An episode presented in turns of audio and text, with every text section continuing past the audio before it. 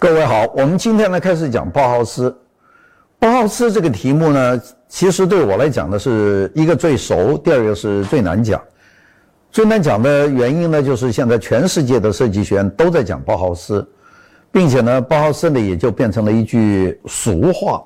就很多人一开口就讲包豪斯，并且呢，我最近在国内在外国都看见有些店，这些店呢卖的非常俗气的衣服，它也叫包豪斯。那个德国还有有一家饭量店，就是有点像我们的这个 Costco 这样的饭量店，呃，是卖这个家庭用品的，它也叫包豪斯，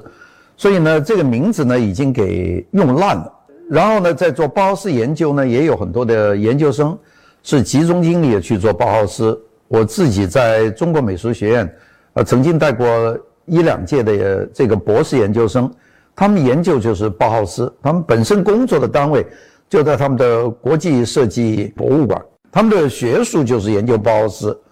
所以呢，在这个全球大家都把包豪斯作为设计这么一个同义词来讲的时候呢，我来讲包豪斯呢，就显得有些突兀了。大家说，哎呀，王老师，你讲包豪斯，一九八十年代你就讲包豪斯，九十年代讲包豪斯，你现在还讲包豪斯，你还有什么讲呢？所以我觉得这个题目对我来说呢，是挺具有挑战的。那么今天我讲包豪斯呢，我首先想给大家介绍一些包豪斯的基本情况，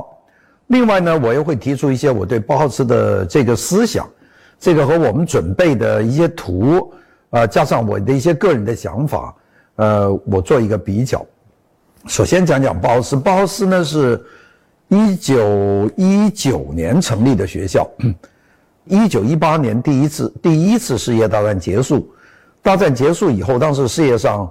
有一股很强烈的要求，就是当然有一股要求是希望人类不要再打仗了，因为第一次世界大战死了欧洲的四分之一到三分之一的人口，那大家觉得这场战争呢是非常的严酷，人类为什么会犯下这么大的错误，打这么大一场战？那个当时还是一个校官的英国后来的首相，这个温斯顿·丘吉尔就讲过一句话。说这场战争啊的损失如此之大，使得这场战争，也就是说第一次世界大战，它是埋葬一切战争的战争。他讲了这么一句话，那么大家也抱以这个希望。而这个战争结束以后呢，这个世界的格局呢发生了巨大的变化。那个大家知道，有些存在着几百年的国家没有了。第一次世界大战瓦解了三个巨大的国家，一个呢。就是土耳其奥斯曼帝国这个称雄整个中亚地区的这个奥斯曼土耳其帝国土崩瓦解，最后通过了几年的这个努力，然后被土耳其呢这个领导人呢凯末尔把它变成一个世俗化的国家，就是政教分离。那从所以从此以后呢，奥斯曼帝国呢就不变成一个威胁。大家可要知道，奥斯曼帝国呢是引起第一次世界大战爆发的元凶之一。另外一个直接挑动的第一次世界大战爆发的国家呢，就是这个奥匈帝国。那我们前面讲的土耳其奥斯曼帝国叫奥匈帝国。奥匈帝国呢是奥地利和匈牙利这两个国家作为首都，布达佩斯和维也纳作为首都。他们曾经是一个拥有十五个民族国家的大国，那是一个非常大的国家。我们现在到天津。看天津的租界五大道那边还有一栋房子，叫奥匈帝国大使馆啊，他曾经在那边有公使馆的，现在这个国家都没有了。这个国家差不多占领了中部欧洲的所有的主要国家，再加上巴尔干的国家，所以我们说现在的这个什么波斯尼亚、这个克罗地亚、这个呃塞尔维亚、呃还有等等这些波黑。这些国家原来都是属于这个奥匈帝国的，是一个有十五个民族国家的国家。那么这个国家也是在第一次世界大战呢土崩瓦解，德国呢是作为挑起战争的国家之一吧，就崩溃了。所以德国呢当时呢是被分割领土、分割国家，巨额的战争赔款。还有一个国家呢土崩瓦解，是一九一七年的俄罗斯。俄罗斯呢轰然一声。产生内战，就变成了一个社会主义国家。所以呢，第一次世界大战造成全球的这个地图啊发生了戏剧性的大改变。所以呢，我们说第一次世界大战呢，世界地图发生了剧烈的改变。当然，这个改变跟设计有什么关系呢？事实上，到这个时候，有很多的知识分子啊，他们都开始是潜心的去要研究一下，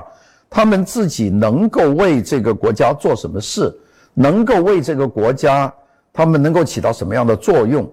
所以呢，在这个过程里面，那个有很多有志的知识分子呢，开始思考很多问题。那艺术界我们且不讲，因为第一次世界大战以后，我们产生了一些很奇怪的艺术运动，像一战当中产生的达达主义，还有一战之中所产生的这个意大利的未来主义，还有这个超现实主义，这都是一战之间产生的。到一战以后呢，慢慢的就开始继续发展，但达达主义就代表了这种无政府主义。和这种虚无主义的思想在艺术上的这个蔓延，这是其中的一个非常重要的一个发展的一个方向。但是另外有些人呢觉得，呃，我们现在应该是收整力量，能够用我们自己的这个智慧来重新教育下一代的人。这一代人呢是为这个第一次世界大战以后的新的建设服务的。这个就是说，为什么在那个时候出现了很多的教育的机构？包豪斯呢，只是当时探索的机构的其中的一个。不过这个呢的影响很大。当时的这个跟设计有关的教育呢，主要两大块，运动呢有三大块。第一大块就是在德国，德国的这个靠极为东部的这个。呃，德绍在这里建立的一家包豪斯，其实早一点是在魏玛，在魏玛时间不长，一九一九年到一九二四年就在魏玛。我们看这个图的上面的那一张红颜色的这几张图，这就是魏玛的包豪斯。当然现在呢，这个地方干脆就把学校呢叫叫做德国包豪斯。其实这个包豪斯跟后来的德烧包豪斯没什么关系，它就是在魏玛的这个这个城址上面做的一个包豪斯。那么当然呢，包豪斯真正的建立，就我们意义上的包豪斯，是现在看见的这个第二个包豪斯，这个呢就是叫做德绍包豪斯。这个学校的建立呢，是有一群有志的人士啊，因为这个学校是一个，呃，应该说是一个公立学校，但是它不是由德国的联邦政府给钱，也不是由魏玛政府给钱，是跟本本地的市政府有关系。我们前面看到的魏玛包豪斯是由魏玛市政府给钱去办的。魏玛是一个很小的城市，虽然他在那个城市里面出现了德国最伟大的作家、最伟大的音乐家都是魏玛，但魏玛本身到现在为止也就是四五万、四五万人的一个城市。那么在魏玛办的这个包豪斯，那么当时的一个很重要的去挑起这个思想的人呢，就是。沃尔特·格罗比乌斯啊，沃尔特·格罗比乌斯在我们的这里看的几张照片里面都有他站在中间的一个非常沉静的汉子。我们看右边的这张图，上上面右边这张图，这是包豪斯的十二个教员的一张合照。这张照片非常出名。我们看见中间有一个戴着礼帽、拿着一支香烟的那个，就是沃尔特·格罗比乌斯。那个时候他年纪已经比较大了，他是一个。非常好的一个帅哥啊！这个人，他是学建筑的，他的那个出身是使他对很多事情有未来的想法。我稍微讲讲我们的这个建筑啊，当时的这个领军的这些人物。当时全世界有，我们应该说平均的算算，有五个人是带动了世界的现代设计的发展，特别是现代建筑的发展。那么其中呢，有两个人跟包豪斯有关。那么第一个呢，就是沃尔特·格罗比乌斯。就是我们照片里面看到的这一位，还有一位呢，叫路德维克·米斯凡德洛。米斯凡德洛呢，在包豪斯曾经当过三年的这个校长，是第三任的校长。但米斯凡德洛呢，对包豪斯的这个发展呢的影响不大。他主要的影响呢，是他到了美国以后提出了极简主义这个原则，那就是第二位米斯凡德洛。第三位呢，就是我们讲过的法国人，以后会讲到了，就是这个勒柯布西耶。这个科布西埃，那么第四个呢是一个芬兰人叫阿拉瓦阿图，阿瓦阿图。那么第五个是美国的 Frank Lloyd Wright 莱特。那么据莱特呢，我们会讲的比较少，因为从我的心目当中觉得莱特并不是一个现代主义者，他还是有很多的传统的痕迹。当他被逼得疯的时候，说他不是现代主义的时候，他会去做一些现代的东西，比方比方说他的落水别墅 （Falling Water），那个他会做，但是他事实上这种骨子里他是非常憎恨这个现代主义的这种功能主义，没有装饰平屋顶，他其实是非常反对的。那所以呢，我们要算的就算四个，这四个人里面呢。有两个跟包豪斯有关，不过这三个人呢，包括沃尔特·格罗比乌斯、勒克布西耶、米斯凡德洛，他们呢其实都是跟一个老师学出来的。这个老师呢是个德国人，名字呢叫 Peter Behrens，叫彼得·贝伦斯。彼得·贝伦斯在一九零七年呢曾经开过一个工作室，在这个工作室呢先后招过三个学徒。那么第一个、第二个是零七年进去的，就是格罗比乌斯和米斯凡德洛。最后进去的，一九一零年进去的那个才是到这个呃克布西耶，所以这三个人呢都跟一个老师。我们知道彼得贝伦斯呢，他是一个非常强调功能的一个人，他做出了世界上最早的这个玻璃幕墙的厂房，啊，我们把它叫做这个 AEG，就是德意志电力联盟的这个做这个蒸汽涡轮发动机的这个工厂的厂房。这个厂房呢很有幸。现在还在，我还去过这个厂房，是世界上的第一个，就是像我们现在工厂这样的大玻璃门的这个厂房。所以贝伦斯呢教了这三个人，这三个人呢都掌握了非常好的这个建筑的设计的这个技巧。然后格罗比乌斯呢，在第一次世界大战里面去征兵去打仗，受了伤，回到这个医院，然后呢 病好了以后，他就找人就筹备这个医院，先跟魏玛政府去谈。魏玛政府让他结了一张旧的学校，就叫做包豪斯，名字是他起的啊。包豪斯这个字呢是两个德文字的拼成，包 B A U 是建设的意思，是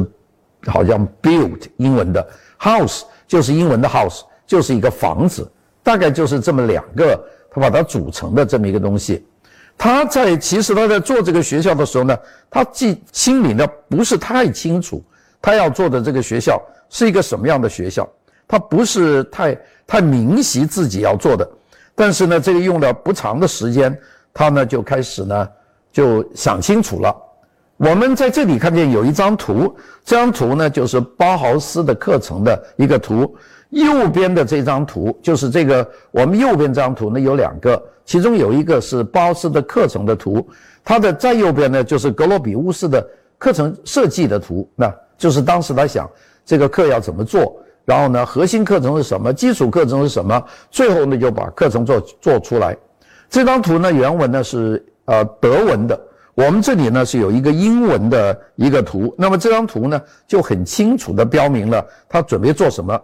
我们看这个图的正中央，它写了一个字叫 building，就是以建筑为中间啊。这个 building 呢，也可以说是建构一个设计的体系。那主要是 building 为中心，围着它一圈呢，就是各种材料。大家看这个第二个小圈，有木头、有金属、有纺织品、有色彩、有玻璃、有粘土、有石头，围了一圈。大家看这个时候还是比较传统的材料，除了 steel、glass 这是现代材料，其他的这个 metal 这些东西还是很现代的。但除此以外，和传统的材料用的很多，就是包豪斯呢，它不是一个完全现代的，它还是跟这个手工艺传统发生很密切的关系。在外面一圈呢，就是它的课程了。这个课程它标明了有 study of nature，这个等等 study of 呃 materials，还有等等这些东西，对于空间的学习，对于材料的学习，对于工具的掌握，这就是它的课程的一个安排。在外面就是 basic course，也就是基础课。另另外呢，还有一个叫 elementary study of form，这个是对于形式的这个研究，还有这个在 basic workshop 里面的材料的研究。这个就是它的课程的这个构造。这个课程的构造呢，把我们后来很多做包豪斯人呢，把这个呢设为经典，大家呢都照着这个做。其实呢，它的这个图，这个 diagram，它这个做法。按照我们现在的设计学来说呢，就明显的不够，或者是明显的有偏差。因为当时把建筑放成核心，把这些石头、木头的研究放在一个很靠近核心的部位，色彩只占一个，而外圈呢，基础课，而基础课上什么呢？它并没有明确的标明。所以我们知道，在各个学校里面，包豪斯的这套系统呢，已经得到了很大的改善。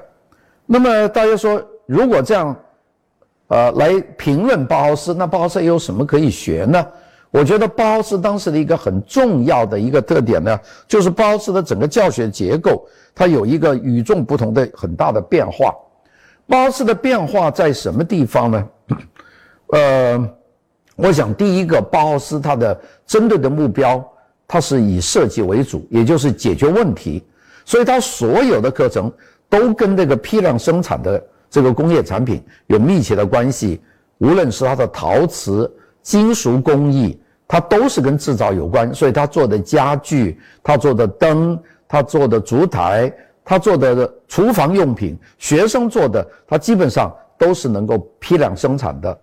的确，到现在为止，有很多包豪斯的家具呢，现在还在外面还可以买得到。我们这个学校楼下有一个展览厅，那个我想我们这个节目结束的时候，我可以在展览厅的那些展展品当中给大家说一说。那大家看看里面有几样，就是包豪斯的产品，那个我们可以看见它的真实的东西，这个呢就一直影响到我们现在了。那么另外一个呢，包豪斯它是把整个的设计过程贯穿在所有的基础课里面，也就是说，不是单单的上基础课，上基础课呢，它同时就要做东西，就是用项目来牵动，带领了整个过程，这是。第二个，第三个是包豪斯非常重视学生的综合素质的培养，所以包豪斯里面有大量的哲学、大量的人文科学、大量的历史，甚至有音乐，并且呢有很多艺术家在那里工作，所以呢它是一个提高高素质的设计人员的这么一个学校。这一点呢，我觉得全球现在都在学习包豪斯，可惜到现在为止，我们的这个人文科学研究的课程跟包豪斯当时教的。都还有很大的距离，特别是我们在高等院校里面的，我们对艺术课程的欣赏，我们对于音乐的这个欣赏，基本上有很多美术学院从来就没有介绍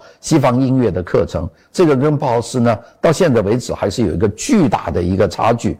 包豪斯呢是一个男女同校啊，这个是不多的，在英文里面叫 co-ed，co-ed 就是 co-education 的这个呃缩写，所以如果你在美国，你说这个学校是什么学校？你说是个 co-ed，大家心里就知道是个男女同校。那包豪斯呢，就是一个男女同校。我们看看下面几张照片呢，就可以看见他这些男女同校。这个女同学的数量呢特别多，他这个学校，我估计包豪斯的女同学的数目呢占了大概三分之二。包豪斯是一个很小的学校，大家知道，包豪斯从头到尾的学生的总数。也就是一百五十个学生，就是他一个学期的学生，大概就是一百五十个人左右。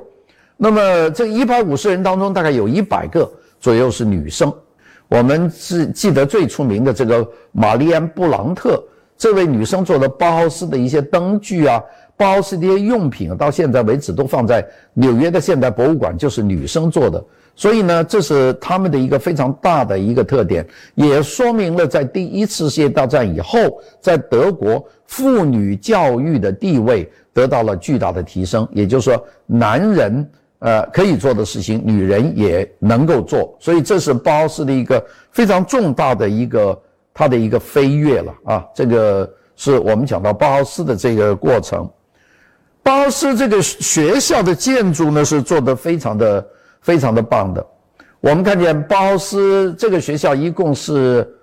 呃四层楼，那么它的每一层呢其实都是多功能的。我们看到右边的这张呢，就是包豪斯的这个宣言，这个宣言是格罗比乌斯写的。这个宣言里面呢是代表了学校的很多这个呃基本的理念。他提到了有一句话，他说：“艺术家、手工艺人和建筑师，让我们把手。”玩起来，我们能够建造一个高塔，这个塔是能够接触到布满星星的天空的。那么就是说，有大家的合作，就是我们合作的人是我们的技术人员，我们的这些手工艺人，然后呢，再就是我们这些建筑师还有艺术家四种人结合起来，我们可以做一个教育的机构，教育机构呢，所以这是他提出来的一个非常重要的一个想法。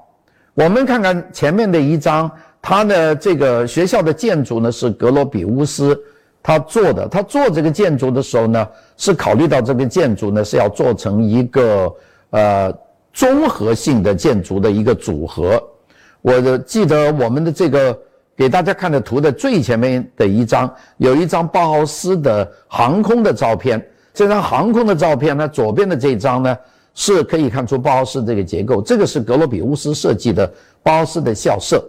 右边这张呢，就是在包豪斯刚刚建成一九二五年的时候，他们借了旁边的一个飞机公司叫荣克。飞机公司借了一架飞机去拍的航拍的照片。我们看那个时候的包豪斯和现在的包豪斯，它的区别不大。不过呢，我们可以看看它的结构呢，就包括了它所有功能的特点。它的这个有一个这样的旋转的轴，这个旋转的轴的往我们左下边的这一条，这是他们的教室，就学生都在这个教室上课，大概有三层加地地层就四层楼。然后呢，它中间这条横过这条马路，这条小马路呢叫包豪斯包豪斯街，叫包豪斯 strass。这条街，这条街可以走到火车站，往北走。这条街那个建筑呢是横跨那个公路上面的，那个建筑上面呢就是包豪斯的教员的办公室。所以，教员的办公室呢在一个桥上。然后呢，从教员办公室走到这个主建筑这一块呢就比较复杂，这里包括主入口。我们后来看见呢，有一个很宽敞的主入口，在这个地方，并且这个地方的楼下呢是它的剧院兼食堂，就都在这个里面，有一个隔的地方，有一半是食堂，有一半呢是装了椅子的剧院。然后再走过来，到到我们右边这个长长的建筑，这个建筑呢就是他们的工坊，这是世界上最早的玻璃幕墙的建筑。